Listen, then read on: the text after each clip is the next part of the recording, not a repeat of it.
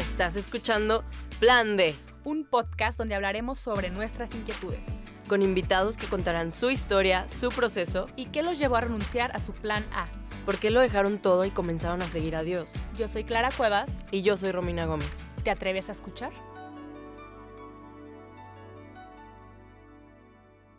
Hola amigos del Plan D, bienvenidos a un episodio más. Qué alegría que estén por aquí. Qué, qué gusto, ya nos podamos ver las caras también. Hoy estoy muy emocionada porque de verdad esta temporada ha sido súper VIP. Tenemos invitados. es una bendición que se haya hecho esto, no sé, la pandemia la veo más como una bendición y que, podamos grabar con gente que no sé nada más de Guadalajara. Y bueno, antes de adelantarme, Romy, ¿cómo estás? Muy bien, ¿y tú? También, sí, tienes toda la razón. O sea, esto ha sido una ventaja que creo que nos... Bueno, en muchos aspectos la pandemia nos ha estirado a todos, ¿no? Pero creo que en el plan de ha traído como este pues dar el paso de que pues esta es la única opción, ¿no? Pues hay que aprovechar para, para invitar a gente que no está cerca de nosotros. Entonces está muy emocionante todos los invitados que tenemos esta, esta temporada de edición pandemia. pues ya que... Oye, no sé, pues, pero, perdón, en particular este tema me, me, pone como muy nerviosa. Anoche que estaba como meditándolo, llorándolo, orándolo, dije, voy a llorar, lo siento como toda la, la sensibilidad. Eh, y más porque hay como, tenemos como esta regla que es como implícita de ser totalmente vulnerables y ser totalmente transparentes en, en este programa, porque no queremos mostrarte eh, un Dios que, ah, ya lo conociste y tu vida es perfecta, ¿no? Al contrario, que, con Él a veces vienen cosas súper más difíciles, no quiere que nos quedemos donde estamos, sino eh, seguir creciendo y, y, este episodio siento que va a ser vulnerabilidad total. total. no sé. Totalmente, creo que es un tema, o sea, siento que hemos tocado como varios aspectos de esto, o sea, del dolor, pues tuvimos el episodio del quebrantamiento, otro sobre la depresión, incluso sobre suicidio y, y, todo, pero este en particular creo que es un enfoque que todos necesitamos porque va más acerca de, la esperanza, ¿no? O sea, esta ilustración, esta metáfora del fénix resurgiendo de las cenizas. Entonces, para hablar de este tema, eh, tenemos a un amigo eh, que admiramos mucho, que admiramos mucho su forma de predicar y su corazón para Jesús y todo lo que ha hecho a, a sus cortos 30 años. O sea, está muy cañón y creo que tiene un testimonio increíble de cómo Dios puede hacerte resurgir de las cenizas, ¿no? Del más profundo dolor. Y, y, bueno, tuvo una serie padrísima en su iglesia, que ahorita vamos a hablar un poco más de eso. Pero bueno, para hablarnos de este tema está con nosotros Jonathan Domingo. Muchas gracias, Jonathan. ¿Qué anda, Romy? ¿Qué anda, Clara? Eh, antes que nada, estoy aquí con mi hijo y ya, ya hizo su primera aparición diciéndome que tiene sed. Entonces, si escuchan algunos ruidos o algo ahí, es, es él. Este, sí, gracias por la invitación. La, neta, este, qué, qué chido, como, como dices, Clara, poder aprovechar la pandemia y las limitaciones para, para salir del cuadro del cual estamos acostumbrados y hacer cosas chidas como esas. Pues gracias por tomarte el tiempo. Yo sé que está cañón con, tus dos hijos y en medio de la ocupación pastoral y la vida romántica. Y... Ah. Así que gracias por hacerte este espacio para, para hablar con nosotras que sacaste una serie sobre el libro de Job que se me hizo muy chida, muy interesante. Y no sé si pudieras platicarnos como un poco de qué iba. Sí, claro, o sea, eh, estaba, yo este, eh, entré a un gym de Jiu-Jitsu y estaba, conocí a mucha gente que, que, no va a la iglesia y luego, luego como que supieron que era Pastor de Horizonte y como que hay, mucha gente joven en Ensenada que ubica la iglesia y gente que no era cristiana y que luego, luego tenía preguntas de, hey, qué chido. Y, y este, y me acuerdo que, que estábamos como que dándole al, al, jitsu y terminé yo así empapado en sudor, así echado, y se sienta una, una chava junto a mí y me dice, quiero ir a tu iglesia. Y yo, ah, qué chido. Pero no puedo. Yo le dije, ¿por qué? Me dijo, rehuso a creer en un Dios que me quitó a mi hermano. Y le pregunté, ¿qué pasó? Me dijo, no, mi hermano de 20, 21 años murió trágicamente hace unas semanas. Y, y, lo primero que me vino a la mente, y quizá silencio hubiera sido mejor, pero lo primero que me vino a la mente fue, Dios no te quitó a tu hermano. O sea, es, esto, la tragedia le duele a él también. O sea, él, no es un Dios que, que, mueve situaciones de esa manera, ¿no? Y algo que siempre he dicho predicando, que, que, que la neta me molesta un chorro cuando la gente dice, Dios sabe por qué este, permitió el cáncer en la vida de tal persona. Y entiendo que quizá teológicamente esa frase es correcta, pero pinta un Dios que, que es tan frío, que está dispuesto para, para que alguien aprenda alguna lección moral, darle cáncer a su mamá. Y yo no, no veo eso en la Biblia.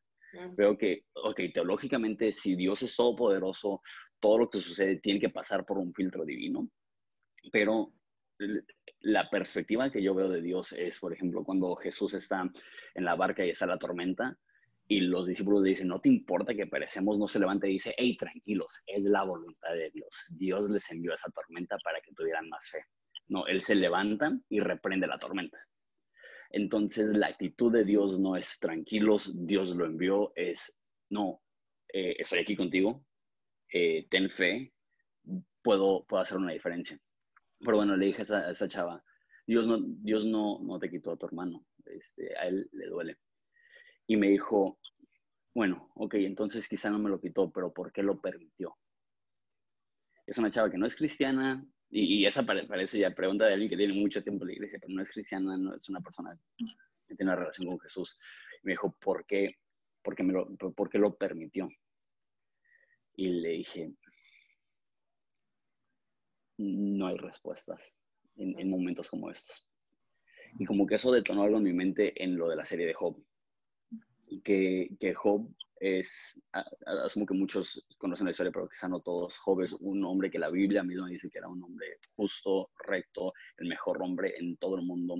Y Satanás llega a Dios y le dice, quítale todo lo que tiene y vas a ver que no te va a adorar. Y, Dios permite eso y, y Satanás le quita todo y, lo sigue adorando y le dice, quítale la salud y, vas a ver que te va a dejar de adorar y Dios lo permite y Satanás le quita la salud y, los primeros dos capítulos es, es Job súper bien, adorando a Dios aún en medio del dolor, pero después del capítulo 3 al 38 es Job frustrado, Job deprimido, Job triste y Job rodeado de las peores personas para un momento así, personas que le están atacando, que le están criticando, que inclusive hay un momento, se murieron todos sus hijos, donde las personas sus amigos le dicen, tus hijos merecían esto por algún pecado oculto. ¿Cómo le dices a un padre que está de luto por la muerte trágica de sus hijos? Tus hijos lo merecieron porque tienen algún pecado oculto. ese es el entorno en el cual está.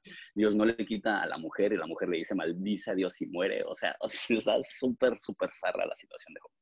El caso es que Job, Job provoca una pregunta. ¿Por qué? ¿Por qué Dios permitió esto? ¿Por qué a Job? ¿Por qué algo tan trágico? Y lo difícil de hobby, lo frustrante de hobby, más para una mente analítica y, y personas que les, que les encanta una historia como racional, es que Job provoca una pregunta que el libro no contesta.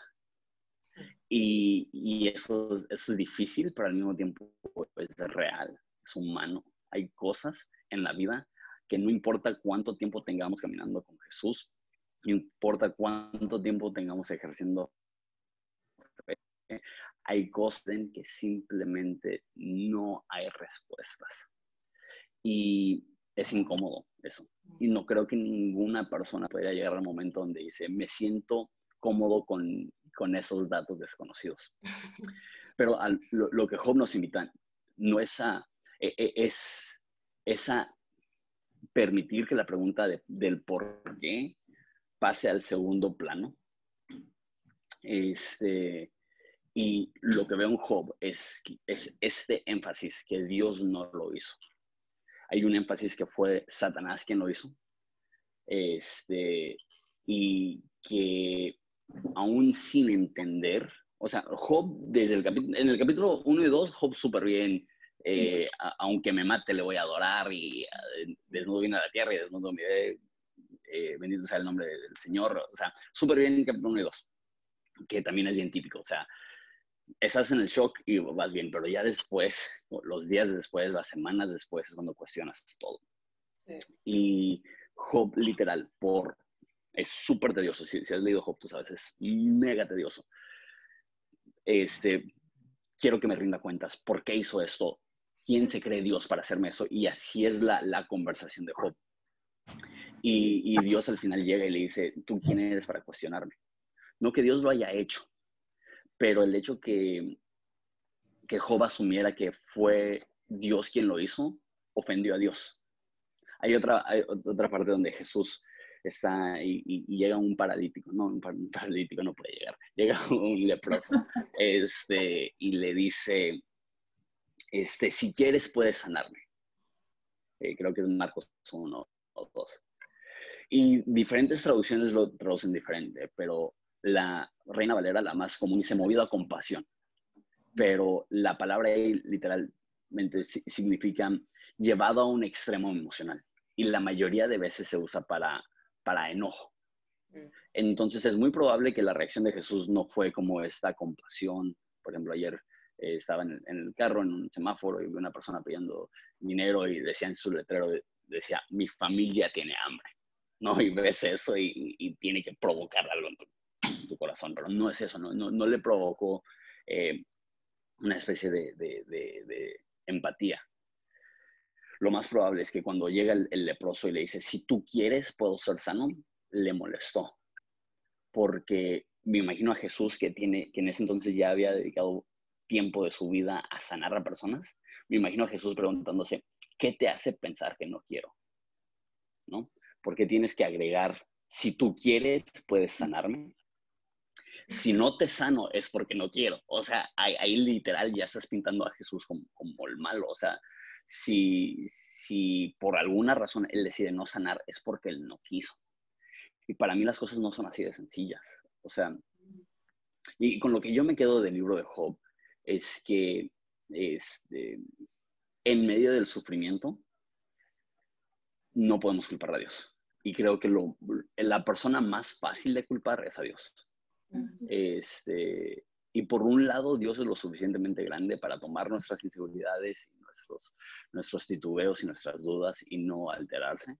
Pero por otro lado, es, no es sano emocionalmente ni espiritualmente, como que el, el Dios que la Biblia declara que es el Dios de todo consuelo, de repente pintarlo como el culpable de mi sufrimiento, porque dejamos de verlo como consuelo y, dejamos, y empezamos a verlo como provocador de, dolor, y ese no es el Dios que pinta la Biblia. Se queda un chorro, pero como que a grandes rasgos ese era el corazón detrás de la serie. Dijiste muchos puntos que me, como que ahorita estoy meditando al respecto. O sea, sobre todo ese último, ¿no? Como que siento que hay mucho conflicto para todos entender el dolor. O sea, solo hay dos cosas universales, ¿no? Bueno, tres, quizá, la muerte, el dolor y el amor, ¿no? O sea, que todo mundo lo puede entender.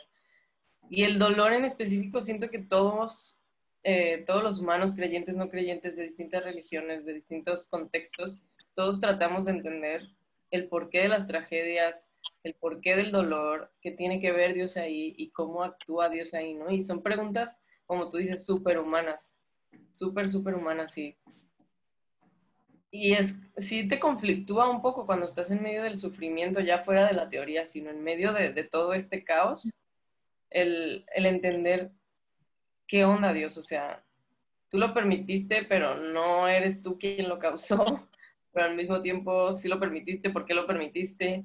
Eh, eres mi consuelo, pero al final como que lo único que quiero es reclamarte por qué lo permitiste. Entonces, humanamente son como muchos procesos, ¿no? O sea, creo que Job ilustra muy, muy bonito y muy tedioso el, el cómo se ve un humano atravesando por, por, por tragedia y por oscuridad y por todo esto. O sea, nunca vamos a saber el por qué realmente Dios permitió, ¿no? O sea, por qué permitió que tocara a una persona que al parecer pues no se lo merecía, si así lo ponemos, porque era un gran hombre, ¿no? Un excelente hombre.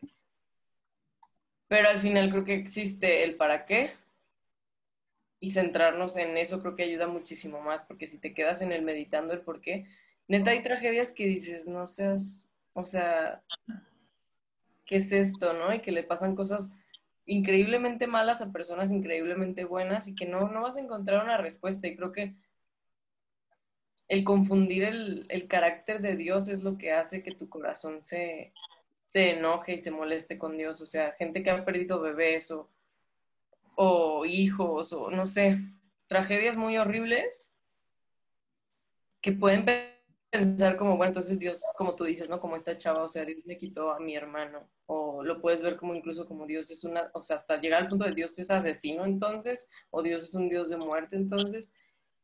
Y tienes razón, o sea, no podemos confundir la identidad de Dios en medio de la tragedia porque siento que es eso lo que nos lleva a tanta confusión y, hasta a llegar a alejarnos de Dios.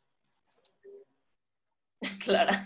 Ah, Sabes que la, frase, la frase, este, no, no, no preguntes por qué, pregunta para qué, es algo que yo he usado mucho en mi vida. Pero en la serie de Job me di cuenta que aún eso está limitado. Mm.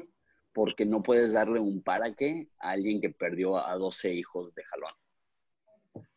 Este, porque no hay nada que, no hay nada del otro lado, inclusive el doble de sus hijos. No hay nada del otro lado que le dé sentido a ese. Es que sí, hay cosas que sí. Un desamor. Eh, para ¿no? Y, en mi vida eh, yo, yo pasé un, un, proceso bien difícil de 20 años. Persona que, se enamora. Y eso me, me, me forjó, ¿no? Me, me preparó para, las dificultades de la vida. Entonces puedes ver algo así y sí le puedes dar un para qué. Pero hay ciertas cosas que, que, que simplemente... No tienen. Te sientas en silencio y, y, dices, Dios está aquí. Y te tienes que recordar eso. Dios está aquí. Dios me ama. Dios está conmigo. Dios no me va a soltar. No entiendo. No hay nada que me pueda quitar el dolor en ese momento, pero, pero seguir recordándote esas cosas. Y obviamente varían dependiendo de, de lo que sea, perdón, me, entra una llamada, no sé si me, si me cortó el audio, pero varía dependiendo de, de, de, la profundidad de la tragedia. Simplemente un poco trágica, ¿no? Este, pierdes su trabajo, eso es trágico. Este, pierdes una amistad, eso es trágico.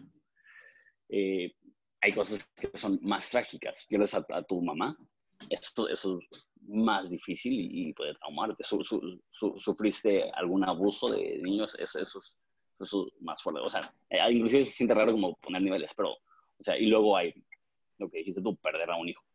Y no es nada fácil, porque corremos luego, luego, y me incluyo, a, a diferentes formas de, de lidiar con, con, el dolor, distracción, este, amistades o, o, una relación amorosa o lo que sea, que te aferras y dices, quítame ese dolor, cuando, cuando simplemente tenemos que darle espacio a este proceso. Que, lo, mejor que hicieron los amigos de Job es que se sentaron con él una semana sin decirle nada. Este, ya cuando intentaron responder y resolver es cuando, cuando este, empieza este, este rollo de, de que va creciendo. Al principio es, oye, ¿no tienes un pecado oculto? Y luego es, eres un mentiroso, y, o sea, literal, empiezan así todos bien, como que con dudas, oye, no, no habrá sido por algo que hiciste. Y luego ya al final es probablemente mataste a alguien y, o sea, está muy fuerte. este, entonces, pero como que redirigiendo un poco la conversación a lo, que habías dicho de, de, de, cómo termina Job, de, con, con, el doble de todo lo que tenía y sus hijos. O sea, eh, e, e, eso me demuestra algo, que no importa en qué capítulo estás ahorita, no estás al final de la historia. Y, el último capítulo no remueve el dolor de los primeros capítulos, pero sí, sí le puede dar un, final que te deja con un sabor de boca diferente. Y eso es lo que yo me quedo con Job. No, no, no es, que, no es que puedes reemplazar a un hijo que pierdes. Pero cuando ves el final de la historia te deja con un sabor de boca diferente. Y, creo que, que, ser consciente de eso. Que, que no dejes que el capítulo que estás atravesando defina tu, tu vida es un capítulo. Y previo a ese capítulo pasaste capítulos excelentes y después de ese capítulo vas a pasar capítulos excelentes, pero, pero es bien deprimente y, bien, bien fácil desesperarte cuando lo único que ves es, es la tragedia, cuando, cuando la tragedia eh, es, es, un episodio.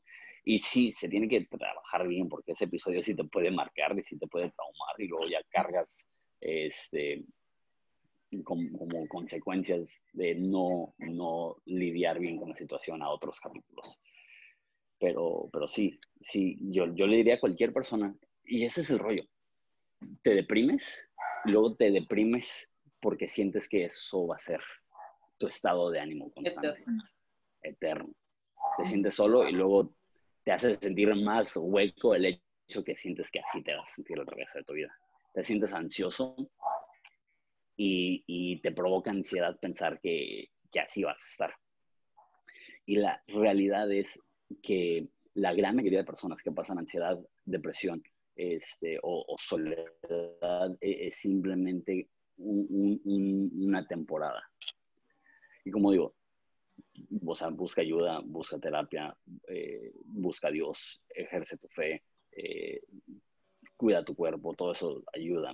Pero aún con eso va a ser una etapa. O sea, no, no, no puedes ir a, terapia, consejería bíblica, este, meterte a un gym y hacer dieta y pensar que al martes ya no vas a sentirte así.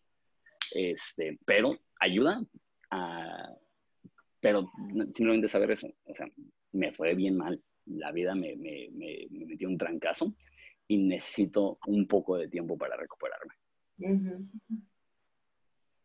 Sí, la verdad que, no sé ustedes, pero cuando yo estuve pasando por depresión, yo, no, yo como que de la, nada se me quitaron las ganas de todo, de todo, de todo. Y hasta de, de orar. Y me sentía mal porque ni siquiera podía hablar con Dios. Y, y, a lo mejor quien nos escucha en estos momentos está pasando por algo similar. Eh, yo me acuerdo que en una de esas, la única vez que como en esas dos, tres semanas que estuve así de que deshecha, como que la única oración que, que se me ocurrió decir fue como, regrésame mi vida, o sea, es que yo no quiero estar así, o sea, no, no me imagino estando así sin quererme levantar, sin ganas de nada, o sea, regrésame como estaba antes, o sea, ¿por qué? Si hace tres semanas yo estaba bien o hace unos días yo estaba como sin nada, ¿por qué ahora estoy así? Yo no entendía. Y, y esa fue como mi oración así express de reclamo, o sea, regrésame mi vida. Y, y, y mi director espiritual le comenté, ¿no? que ni siquiera tenía ganas de orar, ni, no quería ni saber de Dios, porque a lo mejor Dios estaba, yo en mi, en mi cerradez ¿no? del, del momento, dije, a lo mejor Dios está viendo a ver cómo, cómo lo resolvemos, ¿no? Pero como que no tiene ni idea de qué, vamos a, qué va a salir de esto. Y mi director espiritual me decía, mira, no vas a tener ganas de, de orar, pero cuando tengas ganas de llorar, esa va a ser tu oración. Y llora, y, y llora, y a lo mejor ni siquiera vas a poder pensar en Dios, pero Dios está recibiendo todas tus lágrimas y tus lágrimas es una forma de orar y de purificación también. Y estos momentos de, ahora sí que de vacío y de tiniebla y de, cenizas, sí están terribles, pero al final de cuentas es, es tiempo de purificación y es, es como, suena bien sádico decirlo, pero el sufrimiento es, es esa transformación también de, de procesos, como dices, capítulos por los que tenemos que pasar porque somos humanos somos frágiles y tenemos que pasar por esto, uno para, para no solamente confirmar que Dios es soberano en las bendiciones, sino que Dios es soberano en el sufrimiento también, porque es, bien fácil eh, reconocer un Dios grande cuando todo nos, nos pinta bien, pero en el sufrimiento es como, ahora sí que poner, como poner la prueba y no dudar de su poder. Esto a mí me, como que me, tranquilizó mucho y fue como, como dices, ¿no? La, tanto la terapia y, y, el ejercicio y la oración me ayudó mucho, pero el, el, simple hecho de decir, Dios no está esperando que de mi boca salga unas palabras porque no las hay, pero el simplemente hecho de cuando yo esté en, el hoyo más así hundido, llorar y decirle, esto es lo único que me sale hoy, pero te lo ofrezco, genera mucha esperanza. Y creo que para quien vaya a escuchar esto es una, es una esperanza de, de que Dios no quiere que te quedes ahí y si hoy estás ahí, alábalo y glorifícalo, pero es que es bien difícil eso, o sea, en los momentos donde sientes que estás en el hoyo, o sea, ¿cómo, cómo volteas a ver a Dios? O sea, ¿cómo lo glorificas en esos momentos? O sea, es bien fácil cuando no estás ahí, pero cuando estás ahí, es ahí cuando no, no alcanzo como a, a entender esa parte. De aprender a rezar en silencio, en la presencia de Dios, sin respuestas, sin un norte, sin un para qué y simplemente decir, Dios, estás conmigo y eso es suficiente. Creo que es de, las experiencias humanas más potentes que hay. Pinto esa imagen de que, de que Dios nos agarra de arriba, de la mano, y que hay cosas que nosotros ponemos debajo de nosotros que nos ayuda a sentirnos cerca de Dios. Entonces vamos a tener salud o una relación bonita o una carrera o estabilidad económica. Este, y nos hace sentir cerca de Dios porque están abajo levantándonos. Pero de repente cuando, cuando eso se cae literal te quedas colgando de las manos de Dios y no hay nada que te está sosteniendo más que Él, es horrible, o sea, qué susto. o sea, no, no, es algo que, que, que debemos de, de, de, como que decir, esto se va a disfrutar, porque no se disfruta. Pero, pero hay pocas cosas tan gratas como saber, como no tengo nada más que a Dios y eso es suficiente, te da una fortaleza interior que te dice, puedo sobrellevar cualquier cosa, porque que me quiten lo que me quiten, voy a tener a Dios en mi vida y, creo que eso es una diferencia entre, por ejemplo, mindfulness y meditación y cosas que están agarrando mucho auge, que, que te dejan solo contigo mismo y sí, sí veo cierta sabiduría en eso, pero a fin de cuentas, si tu máxima fortaleza eres tú, tú sabes tus límites. Sí. Pero cuando tu máxima fortaleza es su relación con Dios, literal te da, te da un sentimiento de, ok, o sea, no sé qué, no sé qué pasó, no sé por qué me pasó, no sé qué me va a pasar, pero puedo, puedo sobrevivir. no depende de mi fuerza. Y si, o sea, lo que dices de ofrecerle tus, lágrimas a Dios, o sea, o sea, nadie quiere estar solo en su cuarto llorando, diciendo, Dios, te necesito. Pero cuando sales de ese cuarto, recibes una fortaleza que es imposible de recibir de alguna otra forma. Qué impresionante, porque o sea, cuando estamos en ese momento de, confusión y de tanto dolor y de enojo, o sea, el instinto del ser humano es reclamarle a Dios, pero porque sabes muy en lo profundo que lo único que te puede dar una respuesta es el mismo. Y creo que el hecho de que nuestro corazón le hable a Él, aún en, esos momentos, aún en momentos de que, o sea, obviamente que Dios se la banca que le, que le, te quejes y le expongas tus dudas y todo eso, porque al final ya las vio y creo que es importante que si tú nos estás escuchando y sientes como todo esto, necesitas sacarlo con Dios. O sea, Él no se va a... No, no te va a castigar ni se va a ofender porque le digas el, verdaderamente cómo te sientes. Incluso creo que es súper sanador y súper necesario decirlo, porque al final de cuentas, aunque no entendemos nada, al final de cuentas lo que nuestro corazón más desea escuchar, aún en la tragedia, es a Dios diciéndonos, aquí estoy contigo y te amo. A lo mejor no te va a decir el por qué está pasando eso, el por qué permitió ciertas cosas, el por qué o a dónde vas o hacia dónde se dirigen o el para qué, el por qué, nada de respuestas, pero cuando sientes su presencia ahí contigo, esa es la respuesta. O sea, Él se convierte en la única respuesta que tu corazón verdaderamente anhela. Y obviamente mentalmente vas a seguir preguntándote cosas y, y discutiendo con las emociones y las circunstancias y todo, pero tu corazón puede estar en paz de que Dios está aquí, Dios todavía me ama, Dios todavía está conmigo. Y esa es la respuesta, creo. O sea, su presencia termina convirtiéndose en la respuesta que nuestro corazón anhela. Claro, y de hecho ahorita, como meditándolo un poco más, el libro de Job hace dos alucinaciones a, la resurrección. Y creo que esto es como, da más esperanza todavía saber que, que claro, Jesús eh, estuvo tres días y resucitó, o sea, resurgió de la muerte, que te hace creer que no te va a sacar a ti de donde estás ahora. Eh, él venció ya la muerte. Cualquier cosa que estés pasando hoy, Él ya triunfó. O sea, creo que eso, eso recordarlo a mí me da mucha esperanza. no hay nada que, que Jesús no pueda hacer en tu vida. Entonces, creo que con, con esto me gustaría eh, irnos a, a, la oración para que el Espíritu Santo haga lo que tenga que hacer eh, en ti que nos estás escuchando y en nosotros también. Entonces, Jonathan, te doy la palabra. Sí, claro, y nada más una última cosa.